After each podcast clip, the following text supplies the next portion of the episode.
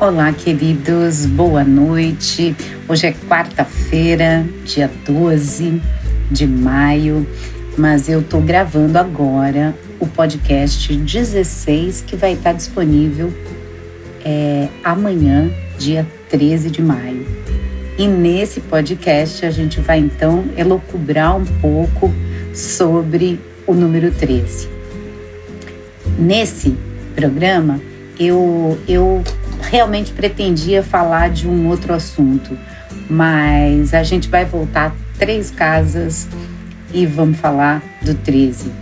A semana passada eu falei um pouquinho do 15 e aí algumas coisas foram acontecendo e eu realmente amo o modo como as coisas vão confluindo e me dando indícios para os novos movimentos que eu vou fazer e vão funcionando assim como um lápis mesmo que vai desenhando e antecipando novos movimentos antes mesmo que eu saiba deles, né?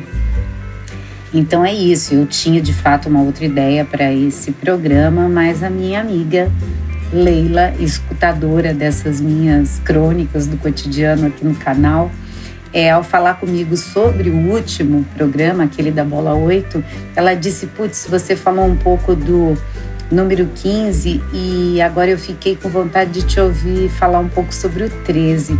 Um número que para muitos significa azar, mas para mim significa boa sorte, ela disse. Pois então, Leila Diniz, querida, que legal. Eu vou começar por aí então. Vou começar daí, porque realmente depois de te escutar, eu percebi a incrível não coincidência de essa semana ter o dia 13 nela. E do dia 13 coincidir com o dia que eu apronto e libero o programa no canal. Enfim, vai ser o número 13 e então o assunto do podcast 16. Então vamos lá. Primeiro, vamos ao que ela aponta para mim: sorte e azar. Claro que eu fui buscar ali na numerologia a somatória do número 1, que é posta como coragem, iniciativa e disposição para correr riscos, mais o número 3, é, que tem a ver com autoconfiança, otimismo, leveza e liberdade. Ou seja, o 13 carrega em si a rebeldia, conflito dentro dele, porque mistura essas duas coisas um pouco antagônicas, né?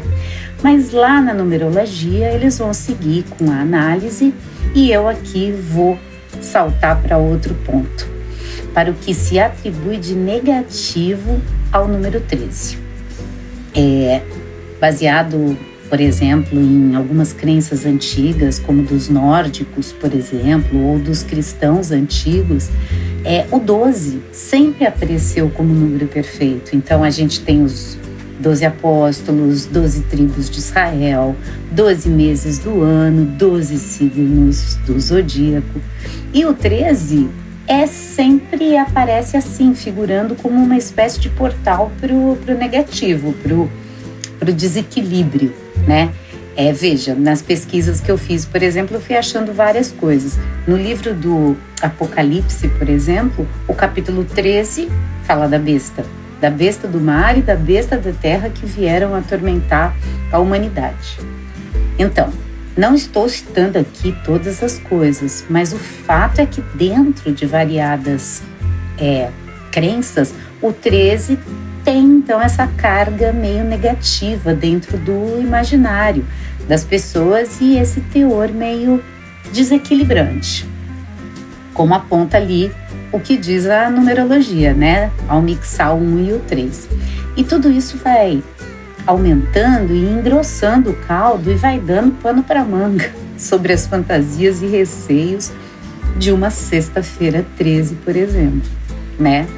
Mas daqui, então, a gente pula para a carta 13 do tarô, que é uma outra associação que eu achei muito legal. A carta 13 é a carta da morte. Uma carta que representa o quê? A necessidade de mudança, de sair de uma zona de conforto. É uma transformação, né? Mas quem é que se sente à vontade é, de mudar os hábitos? Quem não se sente? para quem não se sente de mudar hábitos e situações na vida, talvez essa simbologia com o 13 é, realmente não gere uma sensação muito legal, né? De ter que fazer mudanças e ao mesmo tempo manter os pés no chão.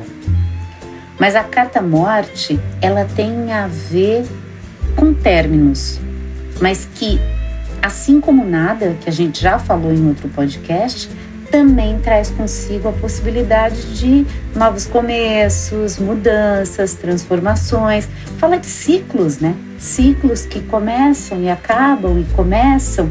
Então, às vezes, a gente tem de fato uma certa resistência mas quando a porta se abre e a coisa começa a acontecer e começa a se transformar, às vezes a gente até se pega surpreendido falando: caramba, porque eu relutei tanto, né? A transformação é muito legal e a mudança de ciclos também, né? Mas é bonito, é bonito olhar para a carta é, 13 e ver, é, olhar assim a, a a composição dela, porque atrás tem um sol forte brilhando no fundo. E a morte está montada num cavalo branco, que é a cor da purificação e que simboliza então esse renascimento pós-mudança, né? É muito legal pensar nela assim, não é? Ao invés de olhar como a morte, é, pensar é, no término realmente de algo para começo de outro algo. Um ciclo né? Então, então agora a gente dá mais um salto, pois além de dia 13, nesse caso ainda é 13 de maio. E daí a gente completa hoje, 13 de maio de 2021, 133 anos desde aquela assinatura pela princesa Isabel. E se não estamos presos a grilhões, sabemos muito bem que ainda continuamos sujeitos e expostos a novas formas de violências.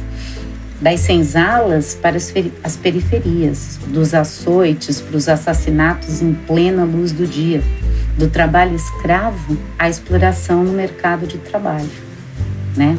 Uma assinatura foi aquela que, apesar do teórico protocolo, instaurou um outro estado de coisas que até hoje tentamos e lutamos para redefinir, redesenhar e esclarecer.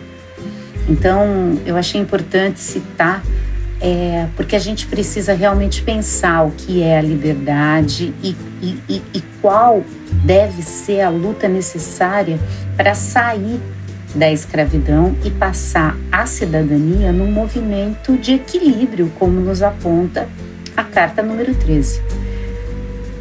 Assim como é importante deixar registrado que uma assinatura num pedaço de papel não configura o fim nem o começo de uma situação específica, não é um movimento mágico.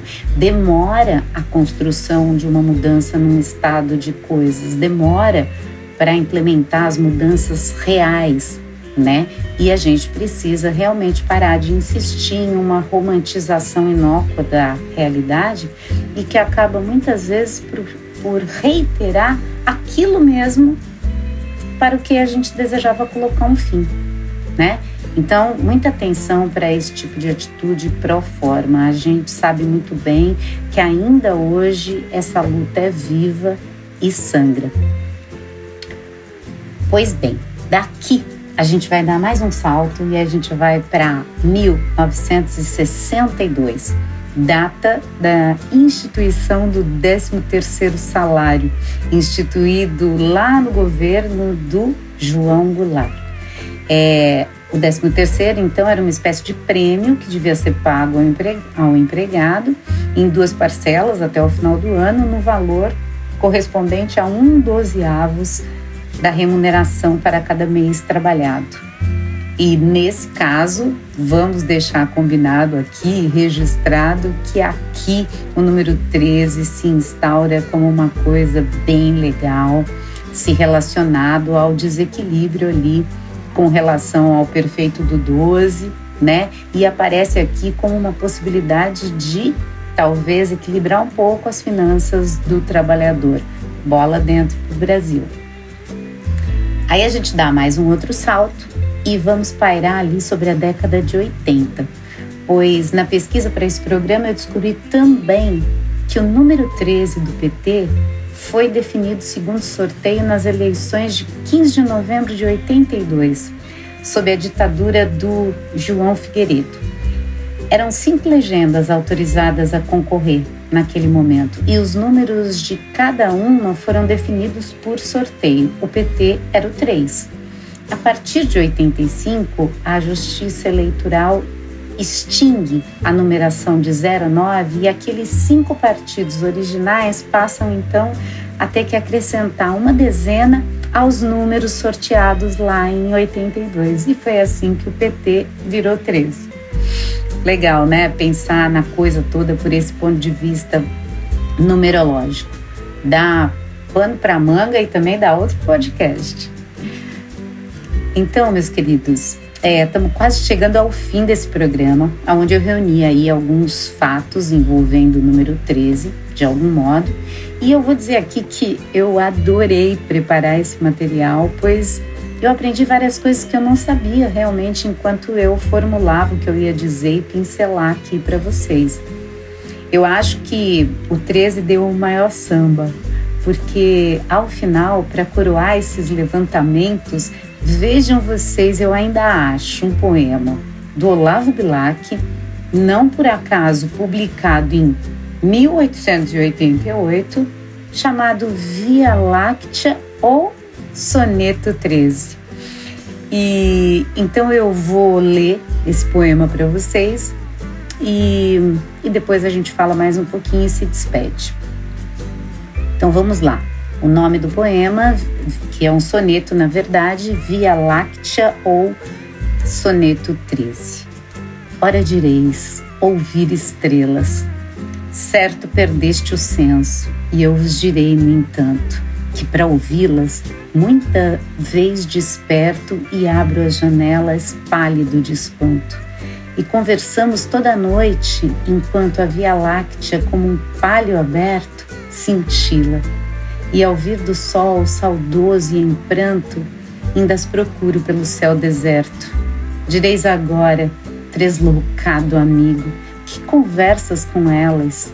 Que sentido tem o que dizem quando estão contigo?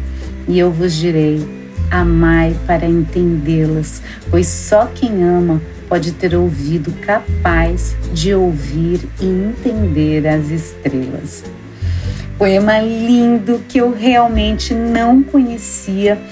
E como que eu, justo eu, não vou achar que as coisas estão todas emaranhadas numa enorme não coincidência? Será efeito do 13? Mas enfim, é um poema lindo e que dá conta de um tal falar e devanear com as estrelas que acomete então os apaixonados de todo canto, né? E que depois Além disso, tem alguns dos seus versos usados pelo Belchior na Divina Comédia Humana. Ora direis ouvir estrelas, certo perdeste o senso, e eu vos direi, no entanto, enquanto houver espaço, corpo, tempo e algum modo de dizer não, eu canto. Pois então, meus queridos, hoje é 13 de maio e esse foi o podcast ouvir estrelas. Se sexta-feira 13 é uma fantástica convergência de energias, hoje o dia 13 caiu numa quinta-feira. Mas também pode, em algum tempo, ter caído num sábado e o dia seguinte ter sido o Dia das Mães e depois ser nunca mais. Aliás, falando em música, isso é muito nenhum de nós. Hashtag só que não. Nada acontece por acaso, mesmo quando dói. A vida nem sempre é justa, se espiada de nosso foro íntimo. Mas assim é se lhe parece, diria Pirandello. O importante é poder simbolizar, pois só através da simbolização é que a gente pode fazer a travessia para o real. Isso não acontece sem conflito, mas a carta do número 13 deixa então essa possibilidade né? De após esse conflito haver aí uma transformação bacana. Então, Um beijo para todos, até a semana que vem. E repetindo aqui que para enviar sugestões, é, utilize o direct do Instagram ou o Messenger do Facebook ali nas páginas do Nas Ondas do Carro, ok? Então eu sou Clotilde Zingale e apresentei o podcast Nas Ondas do Carro.